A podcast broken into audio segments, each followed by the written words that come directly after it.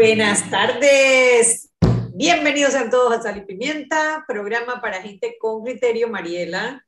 Doña Mariela, mira mi cachete ya se, se le bajó la hinchazón, ya soy gente de nuevo, mira mi perfilada. Ah, eso es lo que me estaba diciendo, que ya está guapa, pero es que tu siempre está guapa, así que ¿qué va a ser eso? Sí, no, pero ayer tenía como un huevo ahí, tenía como un huevo ahí horroroso. Oye, oye, oye, oye, tenías una protuberancia. No digas que tenías un huevo ahí, por Dios, oye, por el amor. Gallina, ¿Qué pasa? paloma. Mariela, sigues hablando y sigues metiendo la pata. Paloma. No, no, no, no, ya, ya, ya. Águila, pues, águila, águila. No, si hay hambre, si hay hambre, que no se note, amiga. Mejor paso a hacer mi trabajo. la red de electrolineras de carga rápida que conectará al país de frontera a frontera. El futuro de la movilidad eléctrica ya está en Panamá y se llama Terpel Voltex. Tener un auto eléctrico en Panamá ahora sí es una realidad con nuestra red de estaciones carga rápida Terpel Voltex. Electrolineras en tu camino. Viaja seguro, cumple las normas, protégete del hashtag COVID-19, hashtag Panamá. Recordamos a nuestros usuarios el uso obligatorio de la pantalla facial, además de la mascarilla, cuando utilizan el transporte público. No bajemos la guardia, continuemos protegiéndonos del hashtag COVID-19, hashtag Panamá. Listo y frito. Bueno, a ver, Mariela, eh, acaban de salir el informe hoy del MINSA eh, fueron 6.081 casos nuevos, 20 eh, fallecidos, 20 defunciones eh, y una más de fechas anteriores, así que son 21 en total. 692 em, hospitalizados, 85 en UCI. la, la, positividad sigue bajando, que es una buena noticia, estamos al 26%. El tema es que ahora estamos bueno, están las defunciones de hace dos semanas, ¿no? Entonces van a demorar unas dos semanas antes que vuelva a bajar la cifra de defunciones. En este caso no mandaron el número de personas vacunadas o no vacunadas fallecidas, pero la constante hasta la fecha ha sido entre el 80 y el 90% de las personas no vacunadas, ¿no? Eh, así que bueno, el mensaje es a que se, se vacunen, se vacunen y, y nosotros seguimos empujando, seguimos empujando. Hoy fui, porque tú sabes que yo al principio de año me hago todos los exámenes, y entonces yo, este cardióloga, la endocrinóloga, el dentista, el oftalmólogo, todo. Hoy me tocó mi oftalmóloga y me dice que impresionante que tuvieron que cerrar una parte de la clínica por la gente con COVID. Señoras y señores, es parar un negocio. Yo tuve que cerrar mi oficina, es parar un negocio. Entonces yo te digo algo, por ejemplo, si la gente no se quiere poner vacunas, si la gente, ¿cómo no se dan cuenta que la mortalidad y el contagio está en el 90% de los que no se vacunan? Tengo una amiga abogada que está eh, hospitalizada en el COVID, gracias a Dios, controlada en el hospital COVID que me dice que es una maravilla, que parece una clínica privada, que lo que es mal es la comida y es gordita como yo, así que ella le da duro al diente. Y dice, la mana, la comida fría y malo, pero muy buena atención y el hospital bien. Pero ¿qué necesidad tenemos? Y ella tiene dos vacunas, no tenía la tercera dosis. Le dio un poquito de algo de respiración, pero está controlada y la están cuidando.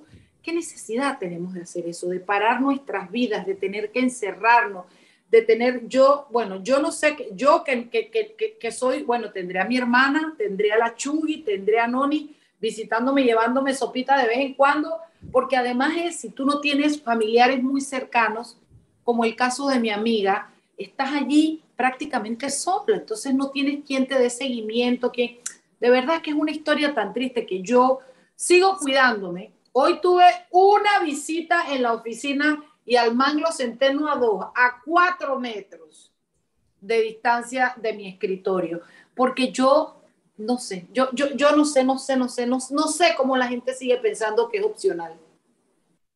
yo, yo, yo, yo nada más quiero aportar lo siguiente, María Janet. Eh, son 20 panameños de los cuales ninguno probablemente debe haber muerto. 20 panameños, de los cuales probablemente, o sea, si se sigue la tendencia y la estadística, el 80-90% no tenía el cuadro completo de vacunas. De más está decir que se vacunen, pero también es importante decirle a las personas que por favor sigan cuidando a los demás, más que cuidarse uno. Uno debe usar la mascarilla para cuidar a los demás. Ustedes nos han dado cuenta de que con la cantidad de contagios estamos acorralando prácticamente a aquellas personas que probablemente las apuestas las tienen totalmente en contra. Personas con diabetes, personas, personas con sobrepeso, personas que probablemente por, por efectos de la misma pandemia y el, encierro del año pasado, probablemente no han ido al médico a poder chequearse y ni siquiera saben cuál es su condición de salud. Y probablemente se terminan dando cuenta cuando los agarre el bicho o cuando ya mueran. Entonces, hay que ser solidarios y pensar no solamente si estás vacunado o no, sí, hay que vacunarse, pero hay que pensar en las demás personas. Uno no sabe a quién uno puede llegar a contagiar y si esa persona puede morir. Y si esa persona muere, es un papá, un hermano, un hijo, un familiar. Es una familia entera la que sufre por esto. Probablemente esa persona era el sustento de su casa y ahora en esa casa no hay quien lleve comida a la casa. Entonces, hay que empezar no, no, hay que empezar, hay que continuar. Yo, yo estoy pensando que la gente realmente lo es ser solidarios y entender la magnitud de este asunto. Son 20 panameños y lastimosamente, como dijo Anet y como dicen las estadísticas, probablemente ese número siga aumentando, la, la, la cantidad de fallecidos durante las próximas dos semanas. Entonces, por favor, además de vacunarse, sigan las instrucciones, usen sus mascarillas, cuiden a sus familiares, cuiden a sus amigos, cuiden a sus compañeros de trabajo, usen la mascarilla y úsenla bien. Por el amor de Dios, hágalo por esas personas que no saben si tienen una enfermedad o que, como dije hace un rato, las apuestas corren en contra para estas personas, por favor.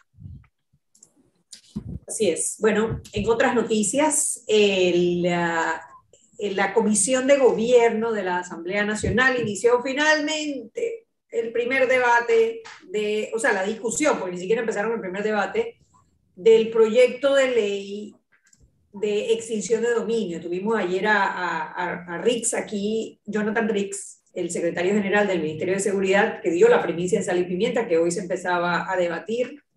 En efecto, hoy la Comisión de Gobierno se reunió y decidieron abrir una subcomisión para analizar el proyecto de ley. La subcomisión estará presidida por Roberto Ábrego, quien estará acompañado de Cristiano Adames y de Juan Diego Vázquez. No se dio un tiempo específico o un plazo para la comisión, para la subcomisión para cumplir con el análisis del proyecto.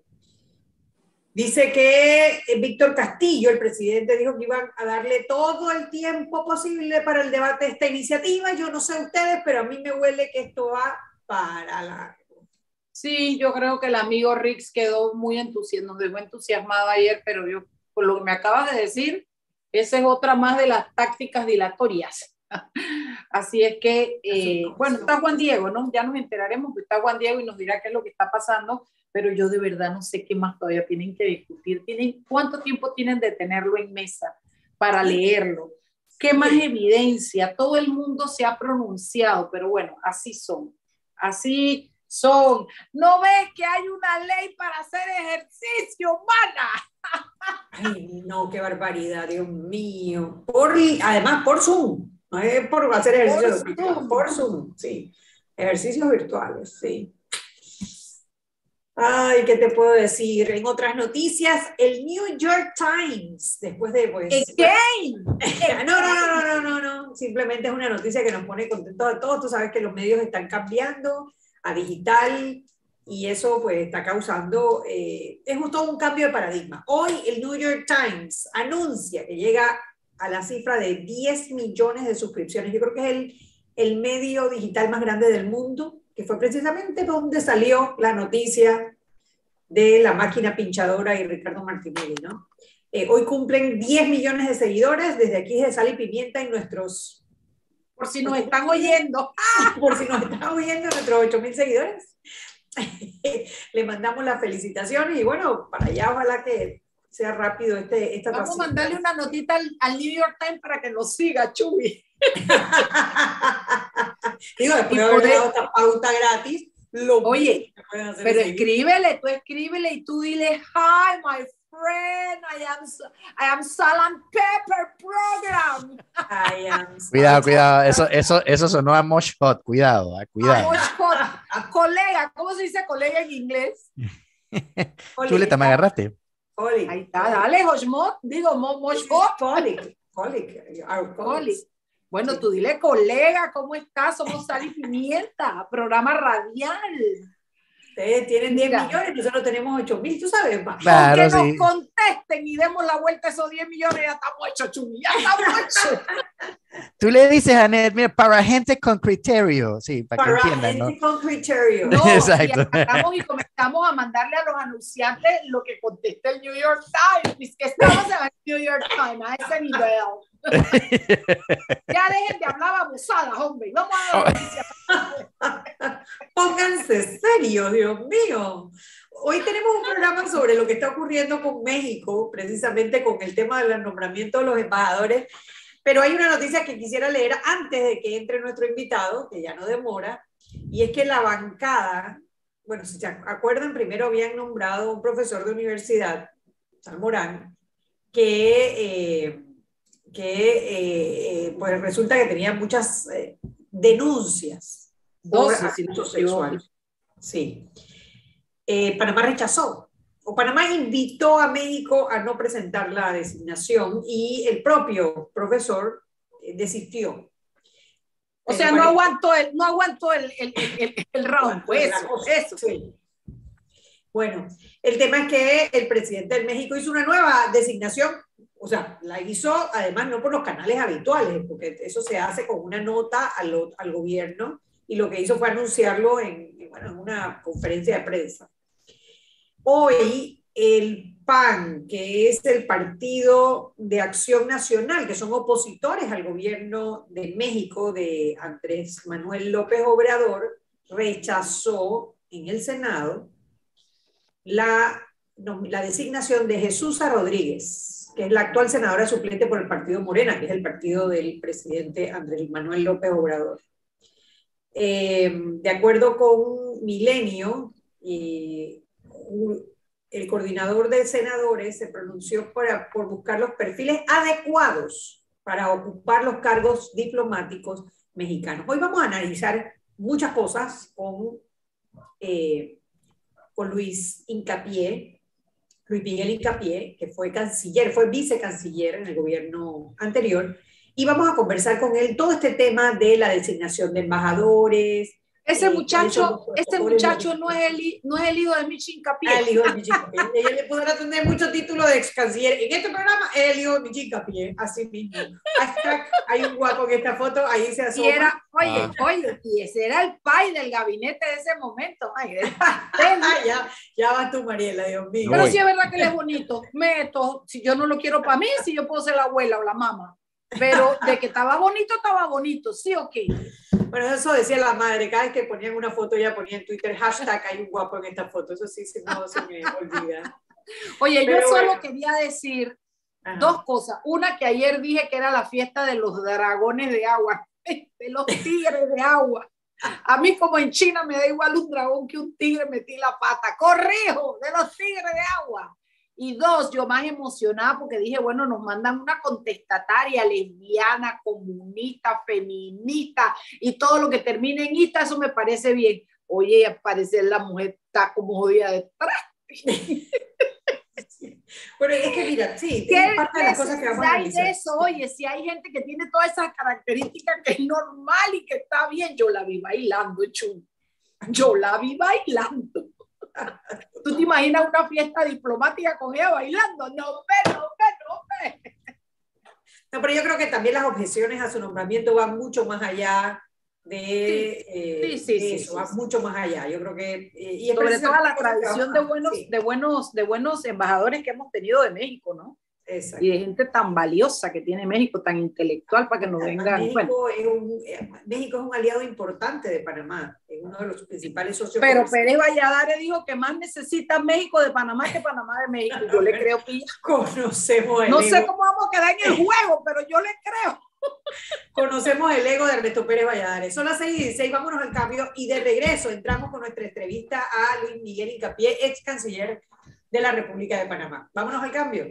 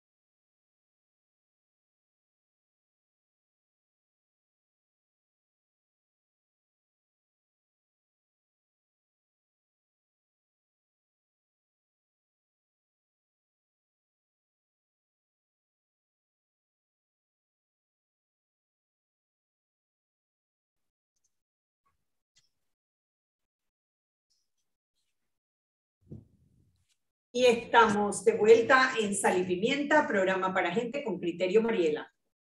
Enterpel, como aliado país y reafirmando su compromiso con la sostenibilidad, presenta Terpel Voltex, la primera red de electrolineras carga rápida en conectar a Panamá de frontera a frontera. Hoy es el principio de una historia de transformación. El futuro de la movilidad eléctrica ya está en Panamá y se llama Terpel Voltex, electrolineras en tu camino. Listo y frito. Sí, bueno, como les comentaba en el bloque pasado, México nombró otro, otra embajadora. Ayer estuvimos comentando un poco sobre lo ocurrido con el profesor Salmerón y pues el, rechazo que hubo en redes sociales, eh, tanto en México como en Panamá, por eh, las múltiples denuncias de acoso sexual que había recibido y em, la, Cancillería panameña, la canciller panameña, Erika Moines, rechazó, bueno, a ver, envió una nota solicitando que no se enviara la nota solicitando la aprobación de Panamá para esta persona y el, el profesor Salmerón renunció a su aspiración y parece que eso no le cayó bien al presidente de México, Andrés Manuel López Obrador, porque dio unas declaraciones bastante lamentables, en donde se refirió en, términos pobres a nuestra canciller eh, Erika Moines. Le pedimos a Luis Miguel Incapié, quien fue vicecanciller en el gobierno pasado, para que viniese a comentarnos primero, para que nos explique cómo funciona todo este tema del nombramiento de los embajadores y la aprobación o no aprobación del país y cuál ha sido eh, cuál ha sido la política panameña en cuanto a este tema. Bienvenido Luis Miguel, Sal Pimienta. ¿Cómo están? Hola, ¿cómo están Luis Miguel? Ya no me, ya no me, ya no me quieren. Ah, oye, después de toda esa introducción de Mariela, tú vas a decir que en este programa no te queremos, por Dios. Si a mí me da pena, pues Mariela, ya, ya, ya, lo de Mariela Raya, yo creo que a Mariela no la podemos nombrar embajadora. Sí. En el acoso. Sí, casi, casi, casi. Ese eh, peladito puede ser mi hijo. ¡Och! Eh, yo, creo que, primero, gracias por la invitación. Eh, la, manera que esto funciona es sencilla, no, no es tan complicado. el nombramiento de un embajador para que represente un país en Panamá depende exclusivamente del país que acredita. No, no tiene nada que ver con, o sea, no depende de Panamá. pero sí debe contar primero con el beneplácito del país receptor. No suele suceder mucho lo que sucedió aquí. Pasa, pero no suele pasar de que, de que un presidente o un canciller o quien sea dice, el embajador de tal país en tal país será esta persona. Porque eso genera lo que generó eh, en un proceso que debe ser confidencial, genera el ruido que generó este, este caso. México ha cometido ese error dos veces. Entonces, eh, cuando, cuando el presidente designa a una persona, eh, el, Estado acreditante eh, designa a una persona, manda una nota diplomática a la embajada, ya sea la embajada en el país acreditante o en el país receptor, y este, esta la lleva a la Cancillería, adjunta, una, adjunta esa nota un, un currículum de la persona porque el país receptor tiene derecho a rechazarlo o a no rechazarlo. Eh, y para eso se, se, da un término más o menos de 30 días, donde el país se toma el tiempo de investigar quién es esta persona, hacer como un tipo de due diligence eh, de esa persona. Cosa que no fue lo que pasó aquí. Yo, yo, no, yo creo, yo desconozco realmente si la canciller mandó una nota y, y, y, en rechazo de, del, del, nombramiento, y lo, que, y lo digo porque como ella no recibió una nota formal, pienso yo que ella no, lo que, no mandó una nota escrita, sino por los canales, como ella dijo, los canales diplomáticos apropiados. Eso puede ser una reunión con el, con el, con el, encargado de negocios aquí en Panamá, o el embajador nuestro en México fue allá a la Cancillería y dijo, esta es la posición de Panamá, no se tomen la molestia eh, de, mandar la nota diplomática de nombramiento porque la, se va a rechazar por todo lo que ha sucedido. Entonces, ahora, no me consta, pero es lo que yo pensaría que, que ella, que ella hizo, eh, sabiendo cómo funciona y cómo, cómo se cuida ella de estas cosas, eh, eso, eso pensaría que es lo que hizo. Así que ese es el procedimiento, no es nada del otro mundo, es sencillo. Lo que, lo, que, lo que ha pasado con México es que ahora pues han dicho nuevamente el nombre por adelantado públicamente y se ha generado un ruido innecesario tanto para México como para nosotros o para la Cancillería aquí en Panamá. Oye, Luis Miguel, me llama la atención, me acabo de enterar, por ejemplo, por lo que acabas de contarnos, que es, es un carteo o una comunicación que, que no es pública, que es algo que se da de Cancillería a Cancillería. Entonces yo me pregunto, ¿esto ha pasado antes? Eh, eh, de Panamá con otros países, es muy frecuente que se rechacen, porque a ver, cuando tú lo pones en el ojo público, la gente se encarga de buscar la información y le sacan hasta la canción que compuso que se llama El clítoris, a la pobre Jesusa. Sí, sí, sí. Pero, pero lo que te pregunto es, es muy común que, que, que, que, la Cancillería rechace por el conducto que sea el nombramiento de, de, un, de un, embajador. No, no, no suele suceder mucho, eh, porque digo, uno, uno, uno esperaría que el país nombre a personas, primero de carrera diplomática, que es lo ideal, pero nuevamente, esto también hay que explicarlo. El presidente siempre se reserva el derecho de nombrar en embajadas claves personas de su confianza. Eso lo han hecho así siempre y siempre Sí. Así que eh, puede, nombrar, puede nombrar a quien sea y, no suele suceder mucho. Pasa, y nuevamente el Estado receptor tiene todo el derecho de, sin necesidad de ofrecer una explicación del por qué lo hace, puede rechazar un embajador. O sea, no tiene que darle explicaciones a nadie, ni al Estado eh, eh, acreditante de por qué rechazó un embajador en su, en, eh, su país. Nuevamente, no suele suceder, pero, ha sucedido. De hecho, de hecho este gobierno eh, rechazó, no sé si se acuerdan, al de Perú, que nombró Pedro Castillo originalmente. Eh, así que ya es la segunda vez que esto sucede. Por las razones que sean, no me, no me incumbe a mí decir por qué sí o no, pero el gobierno por alguna razón lo rechazó. Y no sucede, no pasa nada, porque esto es la práctica diplomática de todos los días. Suele, suele, suele pasar, puede pasar y ha pasado. Entonces, un país no se va a ofender ni se va a pelear con otro por el hecho de que un, de que un país rechace a un embajador, porque es que no quiere... Eh, eh, eh, eso te iba a preguntar, Luis Miguel. O sea, entonces que la reacción del presidente de México fue, o sea, fue, fue totalmente pasada, pues, o sea, fue, exagerada, pues. A mí me parece que un presidente no se tiene que meter en, este, en estos temas porque tiene muchos problemas como patada metiéndose con, eh, el nombramiento de un embajador, qué fue lo que pasó, qué, fue, qué no fue lo que pasó. Eso se maneja por lo general a través de Cancillería. Obviamente el presidente es quien nombra en la mayoría de los casos, en los países más chicos, en Panamá, el presidente suele ser quien hace los nombramientos o le dice a la canciller o al canciller, esta es la persona que va para tal lugar, esta es la persona que va para tal lugar, o en países muy grandes así como eso, yo dificulto que el, presidente tenga tiempo como para decir, bueno, y un país que tiene tantas embajadas en tantos lugares encima, eh, que se meta en estos temas. Así que no, no sé cuál es la razón.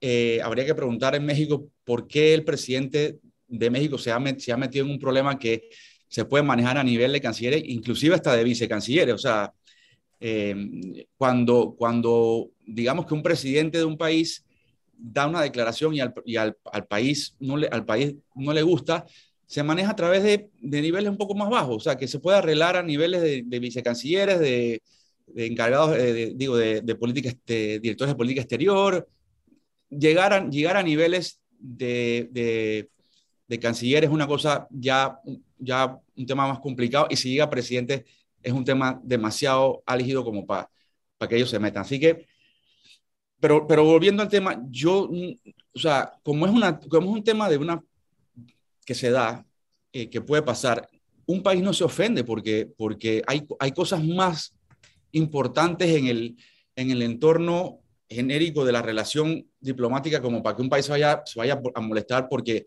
otro rechaza a un embajador eh, por, por, por, por, los motivos que sea. Normalmente no los tiene que dar. Así que no, eh, como pasó con Perú, lo rechazaron al embajador nombrado por Pedro Castillo, no pasó nada, no hubo un escándalo y ya nombraron a una persona de carrera diplomática. Así que Ahora, esto suele suceder. ¿Cuál sería, a ver, un embajador? ¿Cuál es el propósito? ¿Cuál es la, misión que tiene el embajador en el país?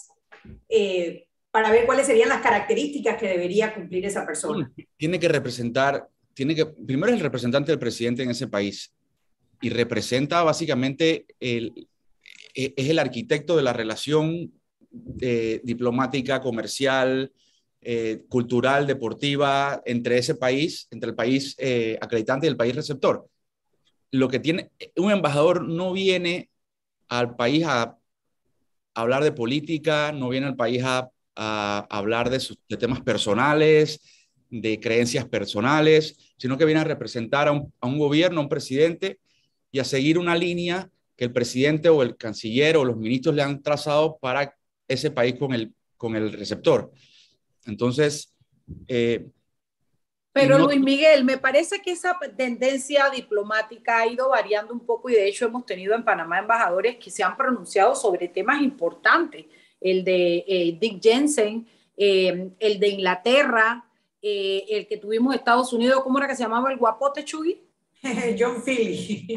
John Philly. O sea, hemos tenido embajadores que ya no se quedan detrás de la cerca mirando, sino que van a una manifestación, dan declaraciones me parece que un poco ese tema ha, variado un poco o no. Ha cambiado, sí, y hay embajadores que, pues, que son más vocales que otros, eh, pero no se deberían entrometer. Tú no los ves hablando de política, por ejemplo. Eh, no, se meten en los asuntos internos del país. Sí, sí, eso sí. Todo lo anotan y lo mandan, eso sí, pero no los ves, salvo algunos que, que, que a veces hay que llamarle la atención. Eh, que también se hace bajo cuerda, no se hace, o sea, se, va, se hace no en los medios, sino diplomáticamente. Em, no, no, los ves hablando de política interna, por ejemplo. Así que em, eh, yo, yo, no, yo no, no veo, o sea, el que haya un embajador polémico en otro país no significa que vaya necesariamente que vaya aquí a venir a, hacer eso acá. O sea, eso es lo que, quiero llegar. Sí. Vamos a hacer una pausa, vámonos al cambio, hablemos sobre esa parte, sobre, sobre eh, la ideología quizás, que podría ser una de las, de las, de las cartas que, están, que está protestando la gente, sobre todo los conservadores en Panamá, en esta nueva designación. Vámonos al cambio y de regreso más en Sal Pimienta, programa para gente con criterio.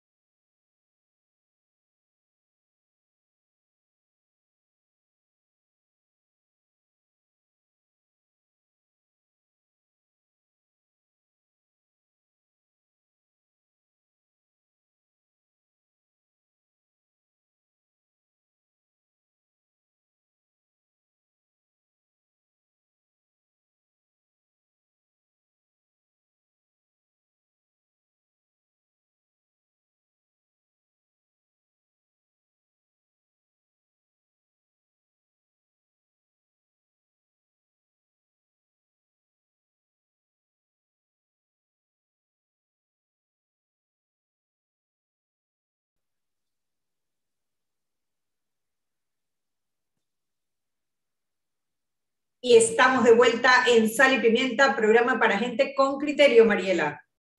Eh, bueno, las pautas terminé, pero yo quería preguntarle también a Luis Miguel, ¿qué pasa si, por ejemplo, nosotros no decimos nada ahora de Jesús, pero la conducta de Jesús no nos gusta o se comienza a meter? ¿Podríamos después devolvérsela con un lacito a los Obrador o ya no las tendríamos que aguantar?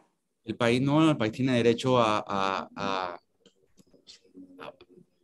no, no declarar no grata a esa persona por alguna razón, por la razón que sea, eh, y hablar con el Estado eh, acreditante y, y, y, decirle, ¿no? O sea, no, no puedes meterte en estos temas, eh, son temas internos, bla, etcétera, etcétera, y, y chao, o sea, eso, eso también puede ser. Nosotros sacamos un embajador aquí en Nicaragua, no sé si te acuerdas. No, no me acuerdo. Hubo un problema con una, que hubo un problema con una casa de, de con una señora. Que, ¿Te acuerdas? Y nosotros ¿De qué dijiste, Chuy? De en Costa del Este, recuerdo, un caso de una, casa. Una casa una, en Costa del Este, un problema con una, con una señora y, y lo tuvimos que sacar. O sea. Ok, bueno, entonces quiere decir que podemos devolverla, pues. Todas esas cosas se, se, pueden dentro, de, dentro del marco de, de, de las normas diplomáticas. Ahora, a ver, porque eh, Jesús ha levantado varias banderas rojas en, en cuanto a, al nombramiento de ella como embajadora en Panamá. Algunas de ellas ideológicas. Ahora bien, nosotros tenemos relaciones con países eh, totalitarios, comunistas, eh, con los que no estamos de acuerdo. Sin embargo, no, es, no ha sido una razón para decir no vamos a aceptar a ese embajador, ¿no? Quizás por poner el caso de Jesús, el hecho de que sea lesbiana, de que esté casada con una mujer, eso no sería una razón para rechazarla, eh, pero la parte, la parte conflictiva, eh, sus intervenciones en temas, por ejemplo, de, tratar de sacar la Coca-Cola de, de, México o eh, sus comentarios de que la carne, de hacer ilegal o hacer un delito el comer carne, eh, podrían ser causales para que el gobierno decida, no, tú sabes que esta tampoco. Es que el gobierno, nuevamente, el gobierno puede, puede tomar la decisión que quiera. Yo, yo, no, yo no estoy en esa posición ahora mismo como para decirte qué análisis va a tomar la Cancillería para, para determinar si sí o no, cuando se dé el, la solicitud de beneplácito, porque otra vez, no nos podemos adelantar a, a, a, decir que ya esa señora es embajadora porque no, no han todavía mandado la solicitud de beneplácito y tampoco el, país lo ha aceptado.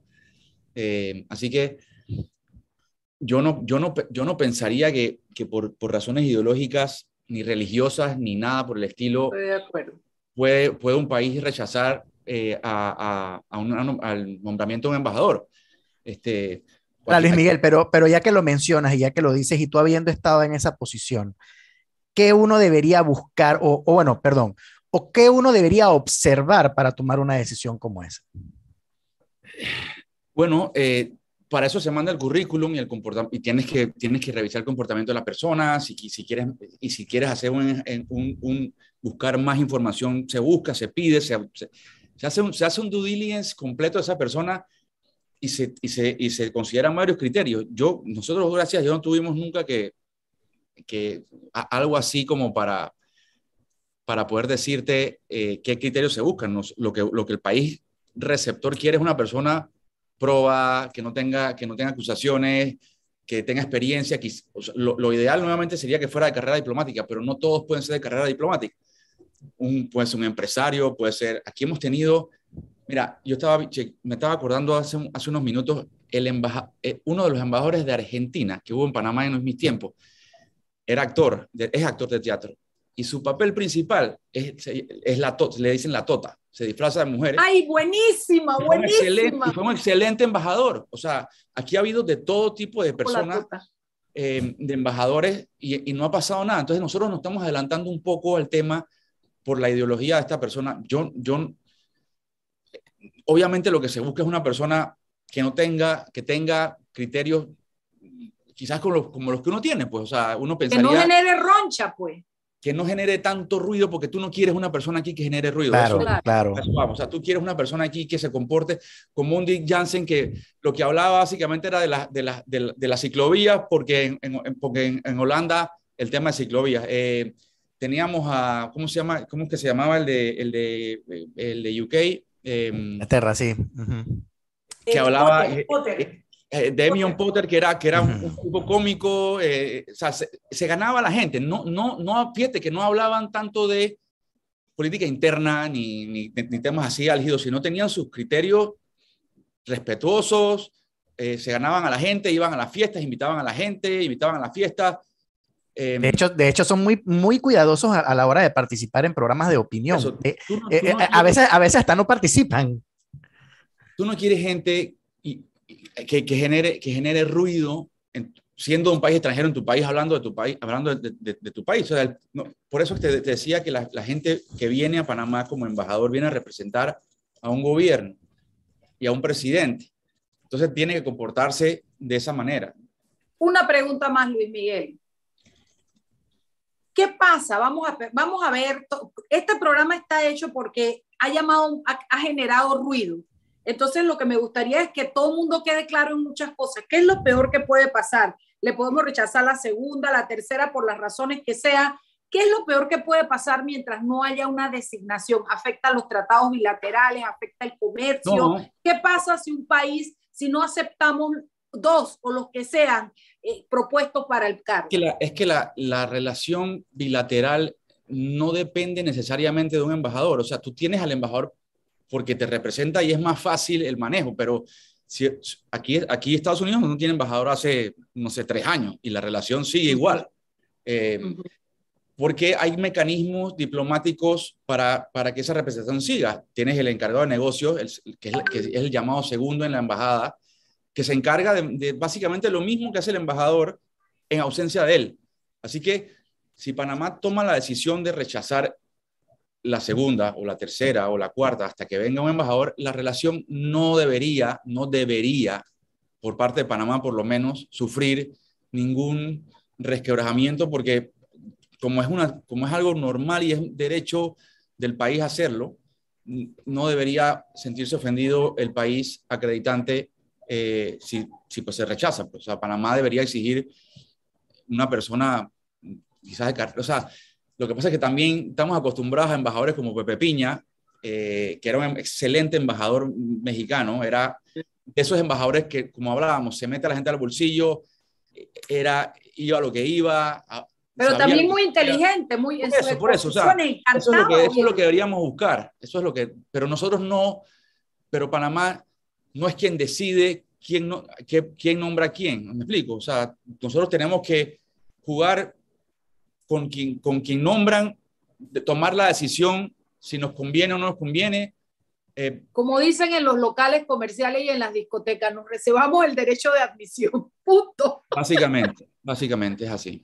Y eso nos lo, nos permite eh, el, el, la, no, y excelente el ejemplo de, Estados Unidos. Es que es verdad, hemos tenido cuánto tiempo sin embajador y hemos seguido funcionando. A mí me preocupaba solo si, si, afectaba ¿no? algo de la relación. No debería, no debería afectar porque tienes, a, tienes la, embajada sigue funcionando sin, embajador, sin el embajador. O sea, tienes a un segundo que es el que, el que mira, básicamente, el, el, si hay un encargado de negocio en, en, en, la, en, la, en la fila, va de último, digámoslo así, porque vienen los embajadores primero, pero, pero se reúne con, con las de política exterior, se reúne con, con, con gente en la Cancillería, no quizás a nivel de viceministro ni de, canciller, porque hay que respetar los niveles, ¿no? Pero sigue funcionando la relación eh, eh, bilateral eh, sin, a pesar de que no hay un representante nombrado como embajador en el país. En tu experiencia, Luis Miguel, quizás, sí, en tu experiencia, esta reacción de López Obrador de comentar de esta manera sobre una canciller de un país, o sea, sobre la canciller Erika Moines, comparándola con la Santa Inquisición, en ese torno burlesco. Eh, eh, incluso decir que el presidente Nito Cortizo está perdido, no está enterado, y nombrar esta persona que, en mi opinión, pareciera que fuera como que, bueno, ya si no les gusta eh, Salmerón, esta les va a gustar menos, ¿Esto, es, esto es, es, un comportamiento normal de un presidente? ¿Esto se ha visto anteriormente? Porque hemos tenido presidentes que son eh, autoritarios, altaneros y tienen arrebato, eh, Maduro, que si, bueno, los cubanos, los nicaragüenses. ¿Esto es normal en un presidente? No, desde luego que no. Como te dije al principio del programa, yo, yo a mí me extraña la, que, que un presidente se haya metido en un tema como este, porque esto se maneja a nivel de cancilleres, incluso quizás a nivel de vices. Eh, nuevamente siendo un país tan grande, con tantos problemas, eh, que, se vaya a que se vaya a expresar así de la canciller panameña, me parece totalmente fuera de lugar. Eh, y nuevamente ha cometido otro error al, al, decir que va a nombrar a una persona sin, haber sin haberlo hecho oficial y sin Panamá tener el, el, la, nota diplomática y el beneplácito ya, ya, hecho, ya dado. Entonces, eh, yo no he visto, no recuerdo tampoco, ni siquiera en los, en los tiempos peores con, con, Maduro, que se haya pronunciado de esa manera. No recuerdo, la verdad es que no me acuerdo si cuando sacamos al embajador en ese momento eh, dijo algo, porque todo lo manejábamos a través de, yo lo manejaba con mi homólogo allá eh, por WhatsApp, básicamente. Así que no, no, no es una cosa común, me extraña y la canciller debería para no darle más color al asunto, que pienso que lo está haciendo bastante bien, eh, debería, debería poner una queja del, por los canales que son, con el embajador o con el designado aquí, y con el encargado de negocio aquí, o con el embajador nuestro en México y, una queja a la Cancillería. Y que se acabe el tema, ya no darle más color al asunto porque no vale la pena. Claro.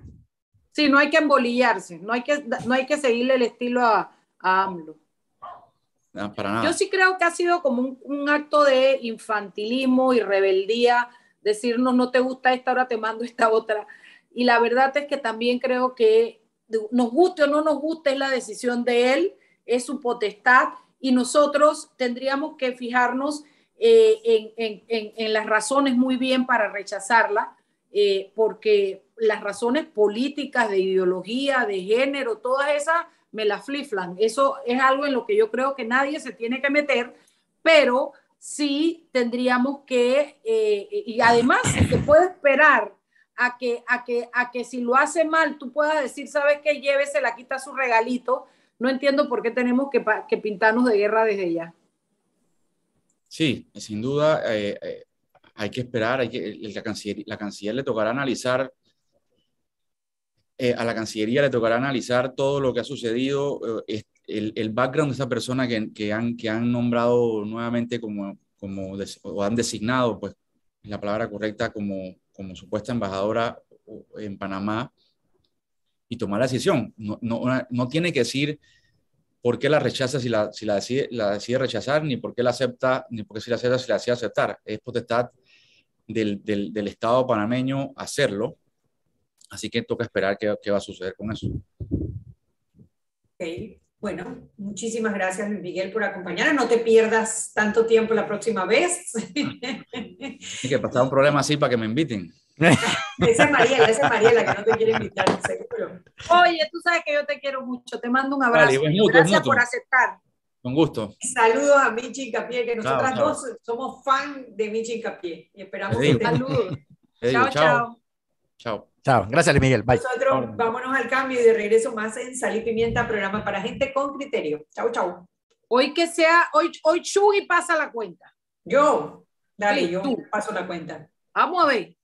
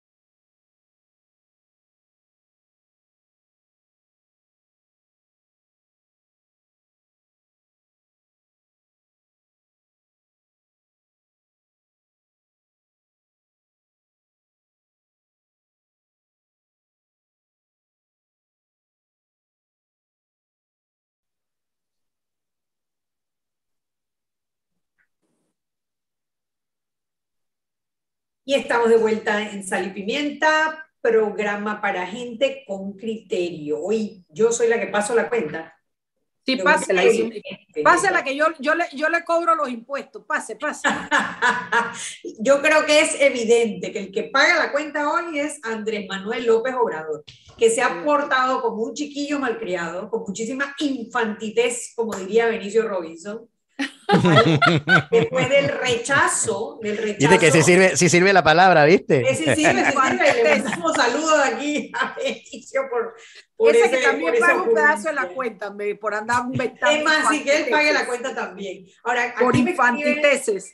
Aquí me escribe eh, Álvaro, nuestro amigo Álvaro Alvarado, que no quiere pagar la cuenta. Él dice que si tú te enfermas de COVID, él, ella, él te lleva los queques, chicharrones, hojaldre, cocada, picadillo al hospital, pero que pagues la cuenta tú y el delivery. Eso dice. Ay, ya le dije yo que no, que comido se bajó de porque a mí no me va a dar ese bicho. Yo me cuido, no y no. Y si llego a caer y me manda todo eso, tiene que mandar para mí y para el personal que me está atendiendo.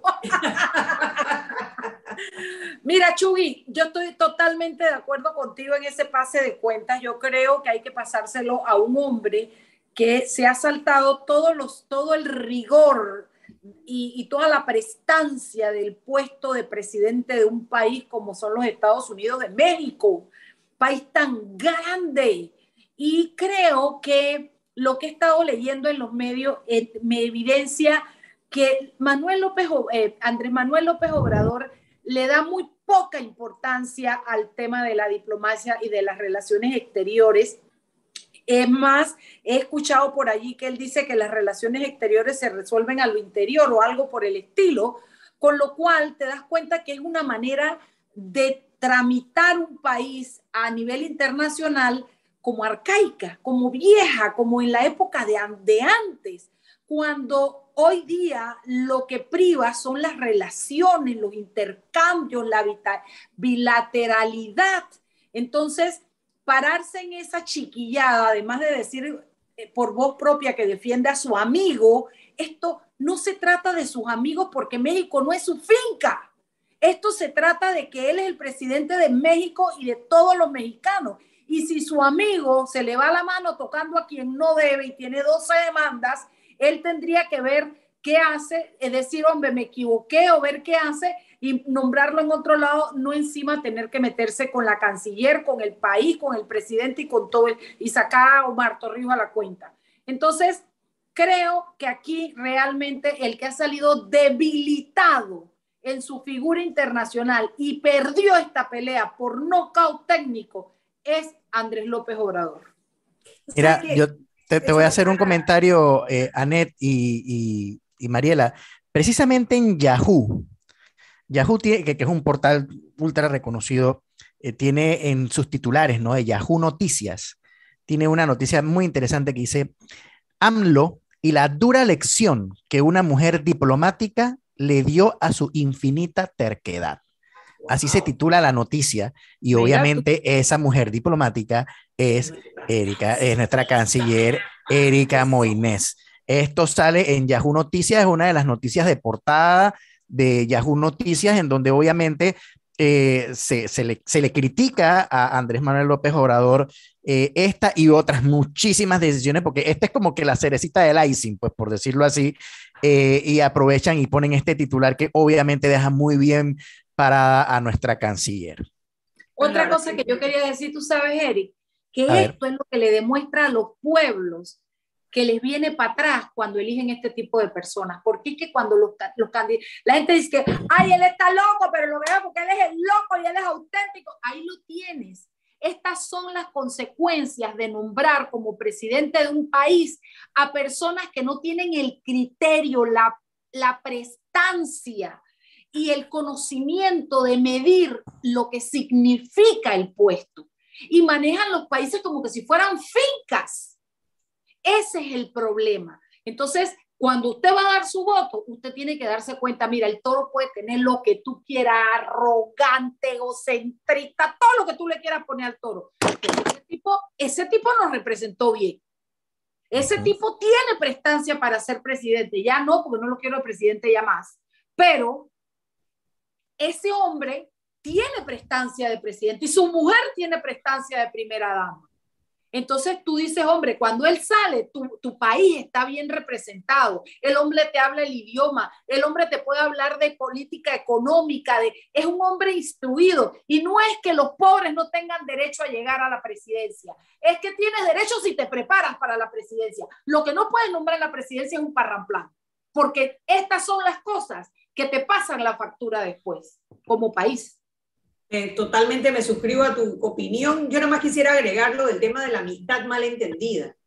Cuando tú eres presidente de un país, tú no ayudas a tu amigo haciendo un conflicto internacional. Tú ayudas a tu amigo acompañándolo, defendiéndolo, pero no poniendo en peligro relaciones bilaterales de países para apoyar a una persona que tendría que estarse defendiendo en los juzgados de, eh, de la cantidad de denuncias que se han presentado en su contra. Así mismo es, así mismo es, Chuy. No, y, y, y, no, y no. foto con tu amigo, pues te, tienes todo el derecho, que tú lo acompañes, que hables bien de él, pero no tienes derecho. Como hace Álvaro, mandame comida al hospital, a la cárcel, si quedo presa. Y pagar la cuenta también. Y, no, solo, cuenta, y no solo eso, Anet, sino que además de este episodio bochornoso, eh, quiera, quiera seguir, como, como decían hace un rato, embolillándose en este tema, proponiendo a una persona que eh, no sabemos, es como una cajita de Pandora, realmente no sabemos con qué va a llegar y ah, fue como una decisión muy caprichosa, ¿no? Así que bueno, amanecerá y veremos con ella, ¿no?